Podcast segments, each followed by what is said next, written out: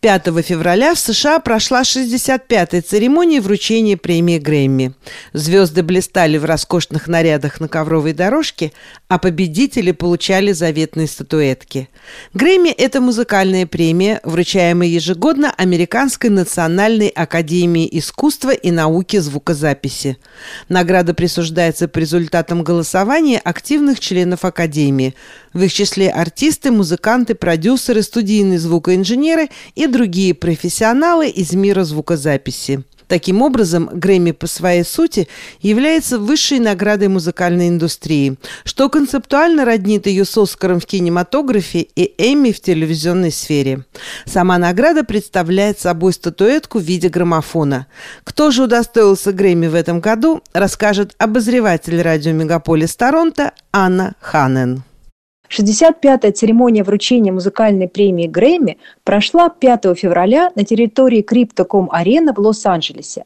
Американская национальная академия искусства и науки звукозаписи в очередной раз выбрала самых достойных представителей мира музыки – были отмечены лучшие записи, композиции и исполнители за период с 1 октября 2021 года по 30 сентября 2022 года.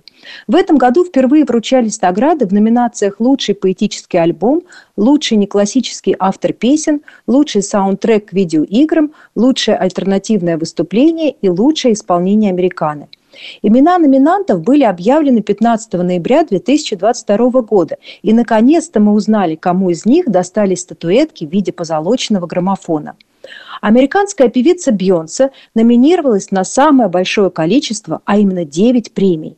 На церемонии ее ждал настоящий триумф. Певица была награждена за альбом «Ренессанс» в номинации «Лучший танцевальный электронный музыкальный альбом» и за композицию «Cuff It» в номинации «Лучшая песня в стиле R&B».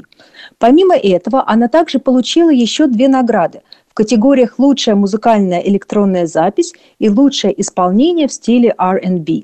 И таким образом стала обладательницей наибольшего числа премий за всю историю существования Грэмми. Всего Бьонсе обладает сейчас 32 наградами.